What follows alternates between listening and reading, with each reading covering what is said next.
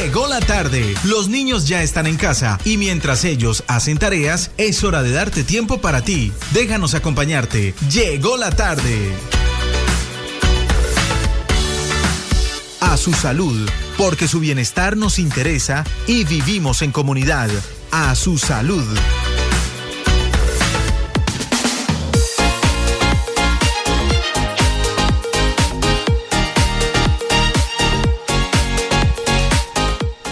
4.35, 4.35 de la tarde, estamos en este espacio a su salud.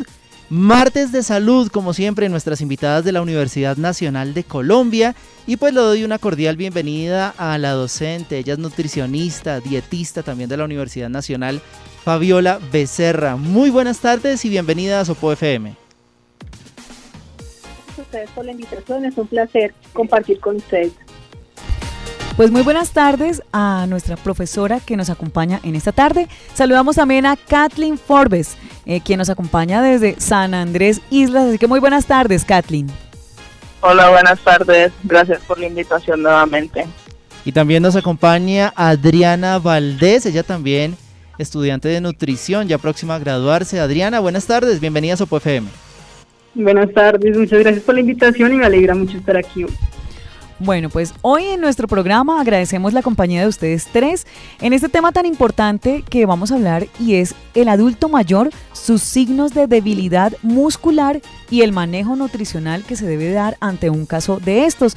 Así que comenzamos en esta tarde con este importante tema preguntándole pues a nuestra profesora que nos acompaña y es ¿La debilidad muscular es una enfermedad realmente?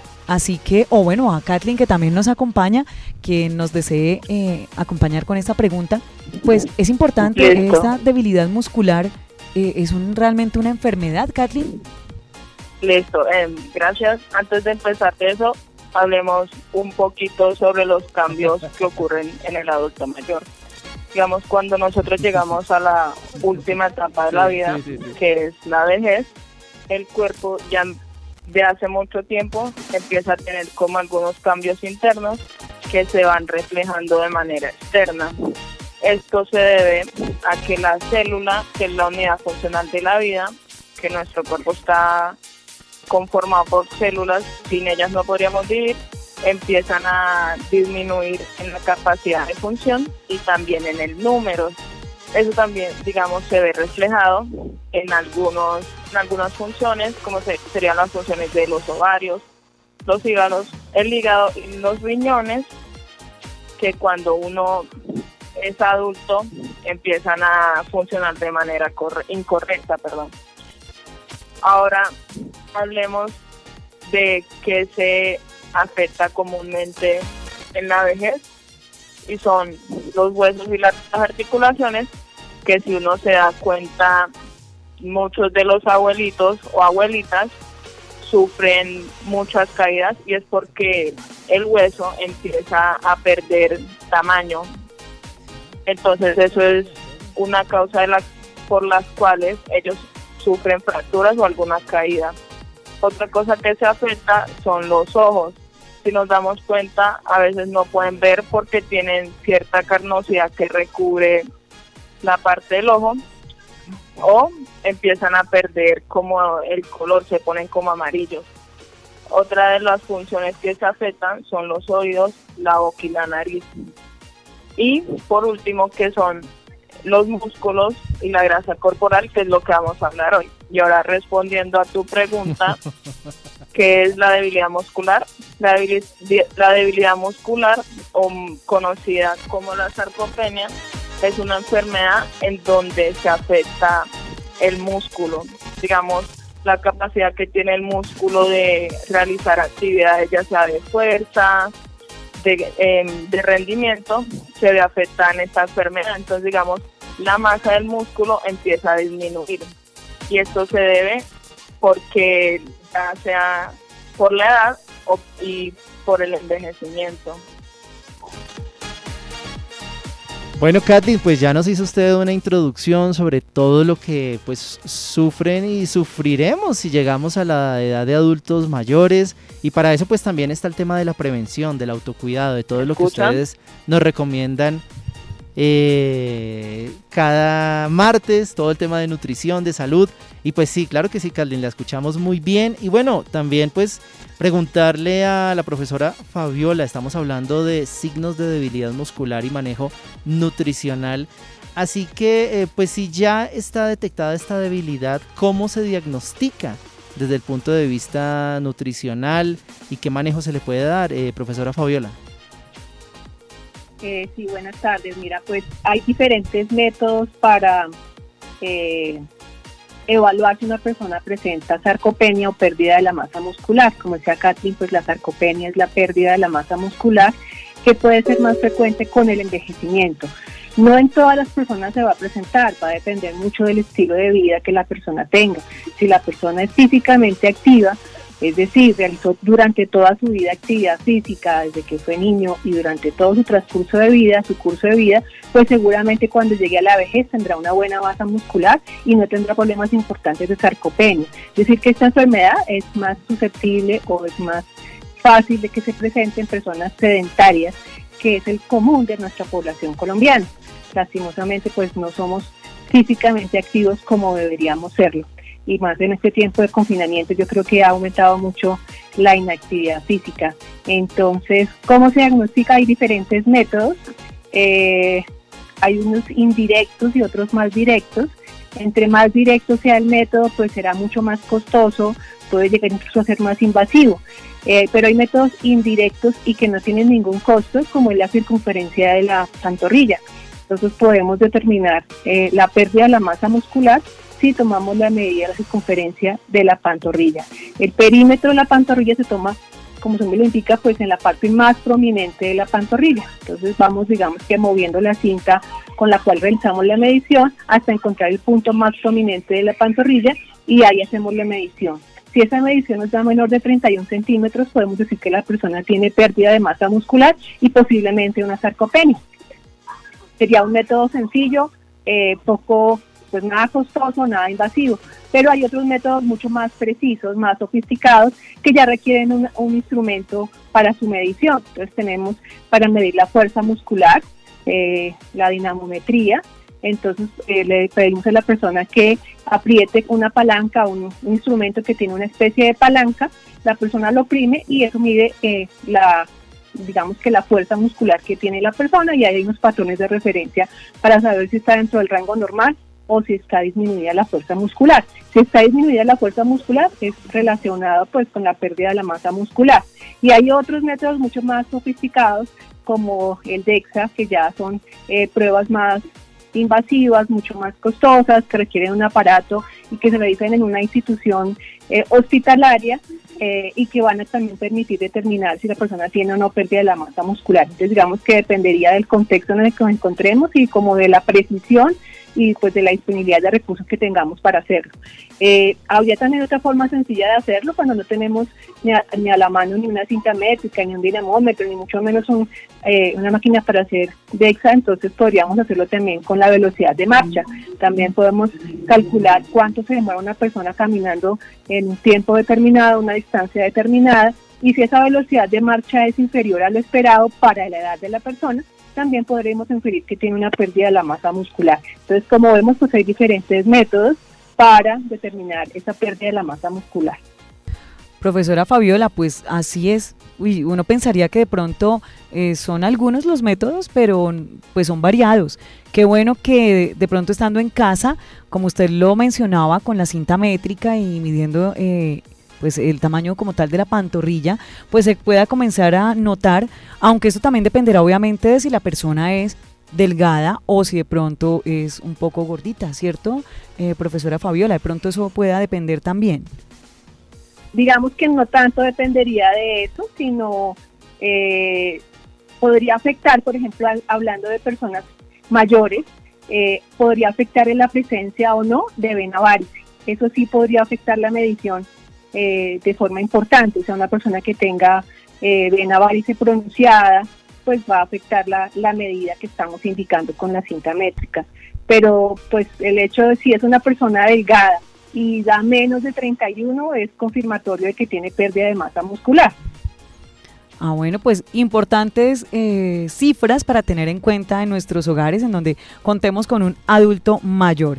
Para Adriana, esta pregunta, ¿qué se podría hacer en el caso de tener sarcopenia o debilidad muscular en un adulto mayor? ¿Cuáles serían esas indicaciones, Adriana, por favor? Bueno, digamos que la principal meta es retrasar el desgaste y la pérdida de masa muscular asociada al envejecimiento. Entonces, como ya sabemos, hay dos factores que eh, están involucrados en esta disminución de masa muscular, que son eh, la inactividad física y eh, el poco consumo de proteína o una dieta que no está balanceada. Entonces, el tratamiento consiste en regular, esta, o sea, en aportar una dieta adecuada en energía y nutrientes, nutrientes como vitaminas, minerales, proteínas, carbohidratos y lípidos, y en promover la actividad física. El ejercicio en general es fundamental en, la debilidad muscular. Eh, la, dieta es complementaria y puede ayudar a tener, mejor, a, tener mejores resultados, pero eh, el ejercicio es fundamental. Entonces tenemos dos tipos de ejercicio, el ejercicio anaeróbico de resistencia muscular y el ejercicio aeróbico o el que le llaman el cardio. Entonces el ejercicio de resistencia muscular consiste en levantar un peso, eh, en donde el músculo va a hacer una resistencia y se contrae. O también digamos que no solo pueden ser pesas, sino que también existen como estas bandas elásticas para hacer ejercicio, en donde se las ponen entre las piernas y al abrir haciendo, se hace una resistencia donde se contrae el músculo y al volver a cerrar se relaja el músculo. Entonces esta actividad de, de relajar y contraer el músculo es lo que me va a hacer una estimulación eh, para, que, para que crezca el músculo. Entonces, eh, este ejercicio no solo va a ser beneficioso para aumentar la masa muscular, sino también va a mejorar la funcionalidad en cuestión de levantarse del suelo, subir escaleras, evitar caídas, que es muy frecuente en el adulto mayor. Y a nivel fisiológico puede mejorar cosas como, digamos, el perfil lipídico. Es decir, dime. Ah, perdón, es que escuché algo. Entonces, bueno, eh, a nivel fisiológico, el perfil lipídico puede mejorarse, entonces como el colesterol o los triglicéridos. Entonces, en general, el ejercicio siempre lo vamos a relacionar con lo que es salud, ¿sí? No solo en la parte de debilidad muscular, sino siempre es recomendable hacer ejercicio. Y también nos va a ayudar a eh, tener una, una adecuada salud mental en el adulto mayor. Muchas veces eh, muchos adultos mayores se la pasan, no todos, sino una, una, población considerable, se la pasa todo el día en la casa, casi no tienen alguna actividad, por ejemplo, se levantan, eh, se bañan, eh, comen y lo único que están esperando durante el día es la hora de la comida y ya se vuelven a acostar. Entonces es bueno fomentar el ejercicio o algún tipo de actividad por ejemplo, nosotros que hemos estado en esta cuarentena durante estos seis meses, bueno, más, eh, nos hemos dado cuenta que estar encerrados es frustrante, ha despertado estrés, ansiedad, ¿sí? hasta han aumentado las cifras de depresión. Entonces, nosotros que hemos vivido esto por un tiempo nos damos cuenta de lo que han pasado nuestros adultos mayores desde antes, porque esa prácticamente era su realidad, ¿no? Estar en la casa todo el día y nosotros, y muchas veces no se les fomenta alguna actividad, especialmente en este caso la actividad física. Entonces es importante no solo si tiene debilidad muscular, sino siempre presentarles y, darles la oportunidad de que hagan actividad física. Puede salir, puede ser salir al parque a caminar con ellos, ¿sí? acompañarlos así sea una hora al día. O también a veces en, los barrios hacen como estas actividades de aeróbicos para adultos mayores. Eh, no sé si la han visto y eh, bueno, entonces volviendo al ejercicio de resistencia, se recomienda que se haga tres veces por semana de una a tres series de 8 a 12 repeticiones. ¿A qué me refiero con esto? Es que se levante el peso unas ocho veces, se descanse un minuto y se vuelva a realizar otras dos veces. O sea, esas son las tres series de ocho repeticiones. Esta, eh, la mejoría de la, de la masa muscular se va a evidenciar más o menos como en tres meses, o sea, ya va a estar mejor, no quiere decir que no se vayan a ver cambios durante el proceso.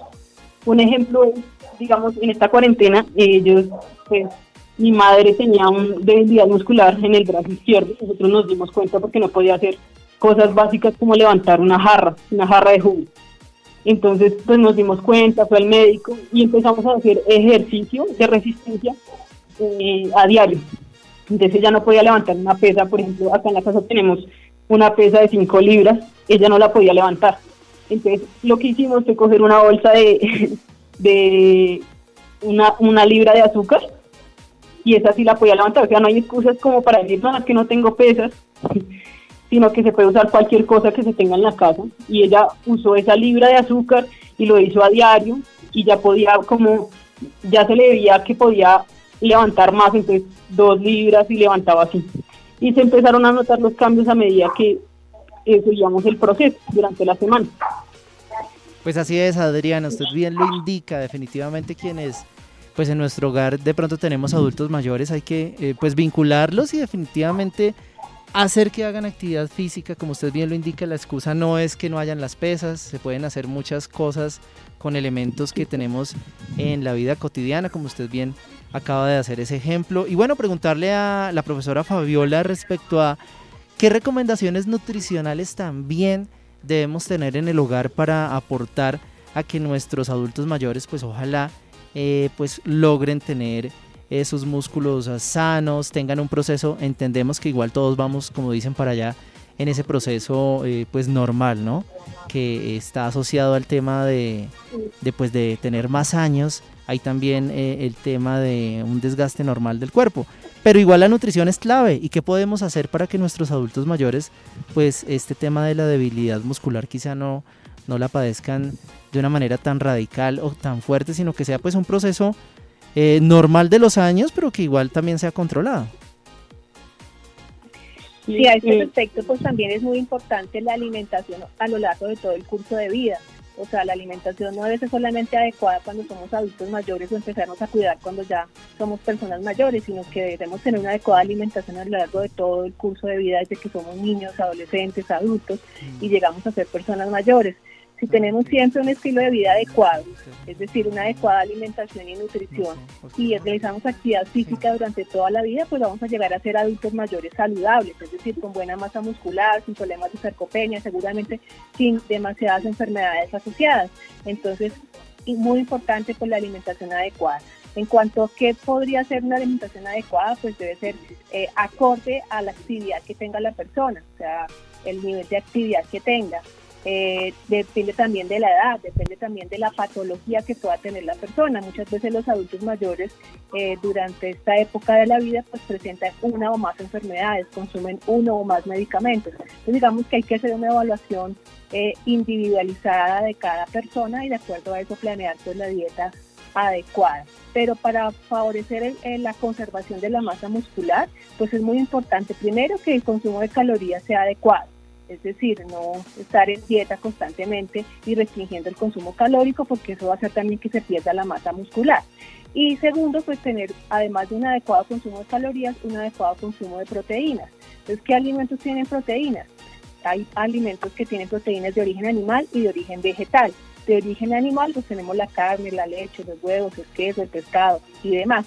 De origen vegetal tenemos lo que son leguminosas, semillas, nueces, entonces lo importante es tener una combinación de esos alimentos, tanto de origen animal como vegetal, siempre eh, pues considerando que la proteína de origen animal tendrá mejor absorción por parte del cuerpo que la de origen vegetal. Hoy, por ejemplo, en, hoy en día está muy de moda el consumo de bebidas a base de, vegetales, o sea, leche de soya, leche de coco, leche de almendras. Eh, pues la absorción de esta proteína no es lo mismo que la absorción de la proteína de la leche de vaca. Entonces es importante que sea preferiblemente de origen animal porque va a tener mejor eh, absorción y disponibilidad por parte del cuerpo. Entonces un consumo adecuado de calorías eh, y un consumo adecuado de proteínas.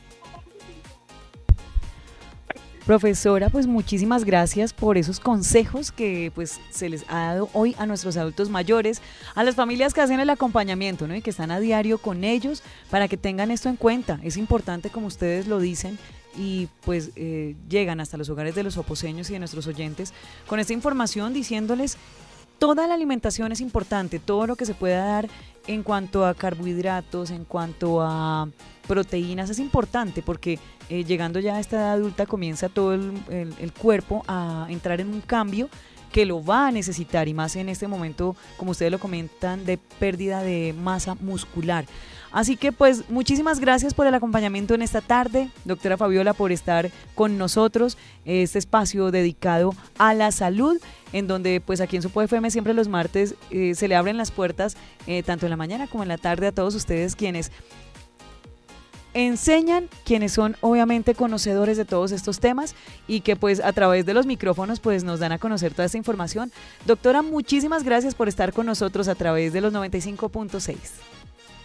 Un placer, muchísimas gracias. Igualmente, pues extender el agradecimiento a Kathleen Forbes. Muchas gracias por siempre estar aquí también atendiendo este llamado a los micrófonos de Sopo FM y llevando estas recomendaciones saludables a la comunidad. Muchas gracias a ustedes, con gusto. Y gracias también a nuestra tercera participante que nos ha acompañado el día de hoy por estar con nosotros con todos estos consejos. Pues Adriana, muchísimas gracias por compartir este espacio aquí en Sopo FM. Muchas gracias a ustedes por la invitación y espero les hayan servido los consejos. Bueno, pues así es y pues bueno, nos alistamos. Recuerden que estamos en Semana Cultural y ya en contados minuticos pues nos vamos a conectar con todos los estrenos que vienen para hoy, con todo lo que se está realizando para el disfrute de toda la comunidad soposeña. Así que bueno, pues recordarles, Angélica, cuál es la programación que tenemos para hoy, para que todos estemos allí muy atentos y conectados desde las 5 de la tarde. Recuérdenlo a través de Sopo FM, también a través de Alcaldía Municipal de Sopo Grupo Oficial y también a través de Alcaldía de Sopo en YouTube. Sí, señor, pues hoy, 5 de la tarde, ya en contados minutos, cuentería para niños, también espectáculo dancístico con Tango, luego el encuentro departamental de danza Cacique Sopó. Nos acompañará luego el encuentro de escuelas de música campesina, municipios que se unen a esta celebración, Semana Cultural Cacique Sopó 2020 en su edición número 19. Estarán con nosotros la escuela del municipio de Gachancipá, también Tocancipá, la Academia Musical Municipio de Manta. También nos acompaña Cota Mosquera y nuestra Escuela Recrearte de Sopó. Intervención musical de la banda sinfónica del municipio para luego cerrar esta noche con una obra de teatro musical a cargo del actor reconocido Jorge Cao. Boleros para un actor. Así que todos cordialmente invitados a que sigan la señal de Sopo FM, en donde ya en contados minutos daremos inicio a la transmisión de este cuarto día de celebración en la Semana Cultural. También a través de Alcaldía Municipal de Sopó, Grupo Oficial en Facebook y Alcaldía de Sopó Oficial en YouTube. Este canal que también está transmitiendo todo este espectáculo de esta celebración cultural soposeña. Así es, Angélica, pues hasta este punto y ahora los acompañamos en el Control Master Alberto Sarmiento y aquí en la mesa de trabajo Angélica Rodríguez y quien les habla Julián Muñoz deseándoles una feliz tarde acompañados del arte, del folclor, de la cultura en esta semana cultural que se vive a través de las redes sociales oficiales de nuestra administración. Sopó es nuestro tiempo. Y nos vemos mañana, 8 de la mañana, en Nuevo Día Sopó. Julián, mañana estaremos con todos eh, nuestros invitados. Martes es de salud y miércoles de emprendedores. Mañana desde la Secretaría de Desarrollo Económico nos estarán acompañando emprendedores que tienen eh, sus puntos de comercio, que tienen los productos para todos los oposeños y que esperan obviamente que ustedes también les eh, eh, acompañen, los ayuden en esta reactivación económica. En la mañana estaremos con un invitado especial desde un punto de comercio de nuestro municipio. En la tarde tendremos también a Giovanni Galeano desde Burger Paradise para contarles a través de Facebook Live, también mostrarles imágenes de todo lo que desde allí se produce, se prepara y ustedes van a quedar antojados con las imágenes que les vamos a mostrar y también a través de los 95.6 de todo lo que escuchan van a querer visitar este local comercial en nuestro municipio o también, ¿por qué no?, pedir un domicilio de este lugar. Así que mañana nos encontramos con todos ustedes. Gracias por compartir con nosotros a través de los 95.6 FM. Los dejamos con la programación del el cuarto día de Semana Cultural para que ustedes lo vivan y lo disfruten a través de Sopo FM, nuestra radio.